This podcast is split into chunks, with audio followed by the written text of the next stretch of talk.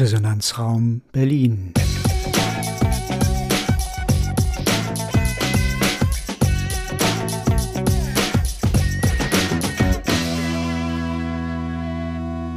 Ein Podcast des Gasthörerprogramms Bana der TU Berlin. Hallo und guten Tag, ich bin Doris und sitze im Studio mit Marianne und Ralf. Unser heutiges Thema heißt Initiative Lebenswerte Städte. Der alte Senat hatte im März 2022 beschlossen, die Städteinitiative mit dem Namen Lebenswerte Städte durch angemessene Geschwindigkeiten, eine neue kommunale Initiative für stadtverträglicheren Verkehr zu unterstützen. Dies bedeutet im Wesentlichen, dass die Kommunen selber entscheiden möchten, wo sie Geschwindigkeitsbeschränkungen für sinnvoll halten. Und dies steht im Gegensatz zur bundesweiten Straßenverkehrsordnung, die Tempo 30 auf Hauptstraßen nur als Ausnahmen definiert. Die Initiative wird den Bund auffordern, im Straßenverkehrsrecht, insbesondere der Straßenverkehrsordnung, die zulässigen Höchstgeschwindigkeiten innerorts in diesem Sinne neu zu regeln. Bereits im Juni 2023 haben sich 846 Städte, Gemeinde und Landkreise dieser Initiative angeschlossen. Danke, Doris. Ich bin Ralf. Die Initiative wächst sehr schnell. Sie hat sich in den letzten fünf Monaten, äh, was die Mitgliederanzahl angeht, verdoppelt und nimmt damit richtig Fahrt auf. Das sieht man auch darin, dass das Bundeskabinett äh, gerade angekündigt hat, eine Reform des Straßenverkehrsgesetzes, und darum geht es, gleich dazu mehr im Detail, zu beschließen.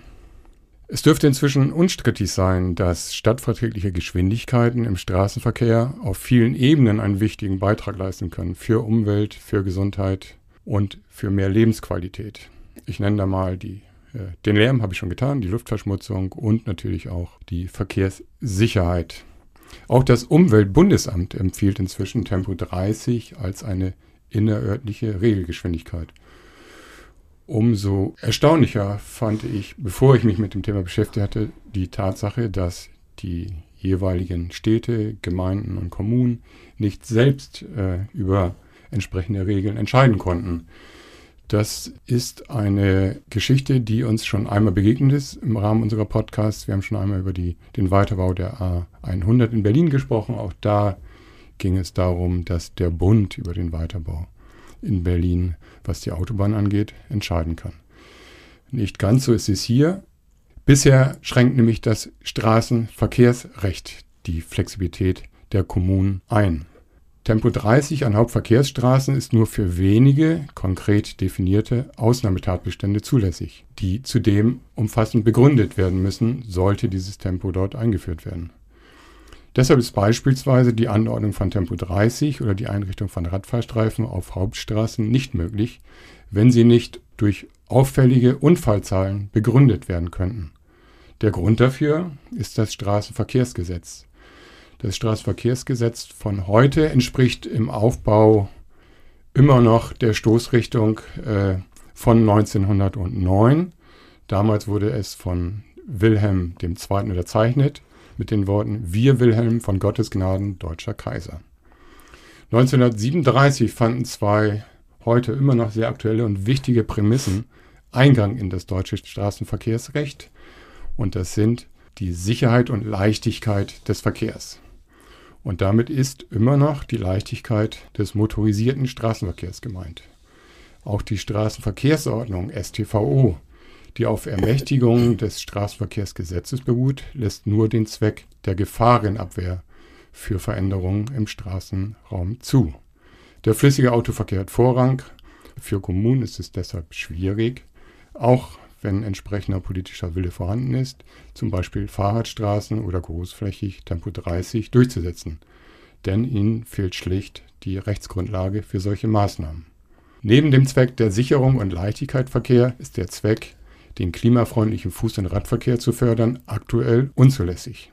Äh, ich habe zwei Beispiele aus Berlin. Das eine ist äh, eine Entscheidung von einem Gericht zu dem Vorhaben in Zehlendorf wo auf der zweispurigen Clay-Allee eine Busspur eingerichtet werden sollte. Auch hier orientierte sich das Verwaltungsgericht unter anderem an der Frage, ob durch die neue Busspur eine unverhältnismäßige Zurücksetzung der Belange des Individualverkehrs zu erwarten sei. So kam wieder die Leichtigkeit des Verkehrs ins Spiel. Zu Stoßzeiten müssten darüber hinaus mindestens 20 Busse pro Stunde die Spur nutzen, damit sie zu rechtfertigen sei. 20 Busse allerdings, die im Zweifel zu Stoßzeiten auch gar nicht durchkommen. Eine andere Entscheidung gab es für die Bergmannstraße. Dort wurde eine Geschwindigkeitsbeschränkung von 10 Kilometer eingeführt. Es wurden Einbahnstraßenregelungen geändert und es wurde ein Zweirichtungs-Fahrradstreifen eingerichtet. Auch dagegen hat ein Anwohner geklagt mit der Begründung, dass in der Nebenstraße, dort wo er wohnte nämlich, die Verkehrsberuhigung in der Bergmannstraße zu Nachteilen geführt hätte, denn dort würden jetzt mehrere Lastwagen und Pkw einen Ausweg aus dem Kiez suchen. In diesem Fall hat die Verwaltung entschieden, dem Antrag der Klage nicht nachzukommen, denn äh, für die Bergmannstraße konnte tatsächlich nachgewiesen werden, und das ist Voraussetzung immer noch, dass es auf der belebten Flaniermeile tatsächlich eine Unfallhäufung gab. All die Diskussionen in, zu, zu Tempo 30 gelten nicht ungefähr so dringend wie für Berlin, denn in Berlin gilt auf 60 Prozent des gesamten Straßennetzes eine Höchstgeschwindigkeit von 30 Kilometern pro Stunde. Das sind die Zahlen vom März 23. Allerdings, und das ist ganz wichtig und deswegen erwähne ich das hier, die Anweisung kann in Berlin nur dann getroffen werden, wenn es um das Nebenstraßennetz geht oder wenn nicht entsprechende Gefahren nachgewiesen können. Das dürfte in Kleingemeinden, also speziell da, wo es eben eine Hauptstraße gibt oder eine Vorfahrtsstraße durch den Ort und wo dann die Kommune möchte oder die Gemeinde möchte, die Stadt möchte, dort, dass sich dort etwas ändert, da ist eben explizit das Problem vorhanden, dass, weil Hauptstraße, die Kommune nicht selbst entscheiden kann. Neben der Initiative Lebenswerte Städte unterstützt auch ein breites Bündnis aus Verkehrs-, Umwelt- und Verbraucherverbänden und der Fahrradwirtschaft das Bestreben, die Straßenverkehrsordnung, das Straßenverkehrsgesetz anzupassen, um insbesondere Maßnahmen des Klimaschutz-Sofortprogramms klar zu priorisieren. Ich bin zuletzt auf dem Umweltfestival 2023 am Brandenburger Tor und zwar am 4. Juni in Kontakt zu diesen Gruppen gekommen. Die haben dort ihr Programm dargestellt und die haben darüber berichtet, dass sie am folgenden Tag unseren Verkehrsminister Wissing treffen würden. Das Gespräch hat dann auch stattgefunden. Das war am Folgetag, den 5. Juni 23, also vor einem Monat ungefähr. Und das Feedback zu diesem Gespräch war, dass die Initiativen äh, sehr enttäuscht von diesem Gespräch gewesen seien. Und äh, das Gespräch wurde größtenteils als ernüchternd empfunden. Nach diesem Gespräch mit Herrn Wissing gibt es eine Neuentwicklung und darauf kommt jetzt äh, Marianne zu sprechen. Es gibt inzwischen einen Referentenentwurf zur Reform des Straßenverkehrsgesetzes. Hallo, ich bin die Frau mit der Wundertüte mit dem schönen Namen Marianne. Ähm, es gibt inzwischen nicht mehr nur einen Referentenentwurf, sondern es gibt einen Kabinettsbeschluss. Und zwar wie im Koalitionsvertrag schon ähm, aufgeschrieben, sollen das Straßenverkehrsgesetz und die Straßenverkehrsordnung so angepasst werden, dass neben der Flüssigkeit und Sicherheit des Verkehrs die Ziele des Klima- und Umweltschutzes, der Gesundheit und auch der städtebaulichen Entwicklung berücksichtigt werden. Die Bundesregierung hat am 21.06., also 14 Tage nach diesem Gespräch, von dem sich diese Initiative äh, sehr enttäuscht gezeigt hat, den äh, vom Bundesminister für Digitales und Verkehr vorgelegten Entwurf eines zehnten Gesetzes zur Änderung der, des Straßenverkehrsgesetzes äh, beschlossen und zugleich äh, den Entwurf einer Verordnung zur Änderung der Straßenverkehrsordnung zur Kenntnis genommen. Das ist wichtig, weil für das Handeln vor Ort die Straßenverkehrsordnung ähm, die eigentliche Grundlage ist, weil die sehr viel präziser ist, als äh, das Gesetz es jemals sein kann. Der Bundesminister, Herr Wissing, ist ausgesprochen stolz auf diese, äh, diese Einigung der Koalition. Und er sagt also, es wird in der Folge so sein, ich zitiere, dass wir Erleichterungen schaffen, vor allem für Sicherheitsmaßnahmen an Spielplätzen, hochfrequentierten Schulwegen und Fußgängerüberwegen. Und außerdem bekommen die Behörden die Möglichkeit, das ist wichtig, ich zitiere weiter, Sonderfahrspuren für klimafreundliche Mobilitätsformen anzuordnen. Und damit gehen wir einen großen Schritt in Richtung einer modernen, klimafreundlichen, fortschrittlichen und sicheren Mobilität. Ob das wirklich so kommt, das war das Zitat Ende. Jetzt kommt Marianne mit der Wundertüte. Ob das wirklich so kommt, müssen wir dann mal abwarten, wenn tatsächlich die Straßenverkehrsordnung novelliert worden ist. Ähm, Im Straßenverkehrsgesetz wird im Einzelnen äh, jetzt auch klargelegt, dass auch die Behörden vor Ort, äh, wenn sie später von den noch zu regelnden neuen Befugnissen Gebrauch machen, nochmals für die konkrete Örtlichkeit ebenfalls weiterhin die Auswirkungen der eigentlichen Anordnung auf die Sicherheit und Leichtigkeit des Individualverkehrs berücksichtigen müssen. Auf dieser Grundlage sollen die Behörden dann äh, konkrete Befugnisse bekommen. Zum Beispiel eben, das hat Ralf eben schon erwähnt, zur Anordnung von Sonderfahrspuren für bestimmte klimafreundliche Mobilitätsformen auf Erprobungsbasis, also nicht gleich auf Dauer, sondern auf Erprobungsbasis. Und jetzt kommt auf, was sind denn diese klimafreundlichen Mobilitätsformen? Ähm, in der Pressemitteilung vom Ministerium sind hier äh, äh gelistet ähm, zum Beispiel elektrisch oder mit Wasserstoff betriebene Fahrzeuge oder mit mehreren Personen besetzte Fahrzeuge. Marianne fragt, wie soll das denn kontrolliert werden, ob da ein Mensch oder fünf im Auto sitzen. Ich äh, fahre fort. Äh, es soll äh, außerdem möglich sein, äh, dass die Behörden vor Ort mehr Flexibilität bei der Anordnung von Bewohnerparken ähm, haben sollen. Denn bisher gingen die Behörden davon aus, dass hierfür im Vorfeld erheblicher Parkdruck nachgewiesen werden muss, ähnlich wie äh, Frequenz von äh, Bussen auf neuen Busspuren. Es muss erheblicher Parkdruck nachgewiesen werden. Ähm, und hier wird schon mal jetzt klargestellt, äh, dass bereits prognostische Daten bei der städtebaulichen Planung für diese Zwecke ausreichen soll. Das ist ein echter Fortschritt, dass man also nicht erst drei Jahre Verkehrszählung machen muss äh, und erst dann Parkraumbewirtschaftung machen kann, sondern dass man Prognosen über die Entwicklung in dem jeweiligen Gebiet machen kann. Und damit ähm, kann man dann die Parkraumbewirtschaftung ähm, auf den Weg bringen. Ähm, das heißt also im, im Endeffekt, dass halt die Behörden äh, müssen nicht erst die Entwicklung des, der tatsächlichen Parksituation abwarten. Weiter ist vorgesehen, dass die Anordnung von Tempo-30-Regelungen, das hat Ralf auch schon gesagt, an ganz bestimmten Stellen erleichtert wird.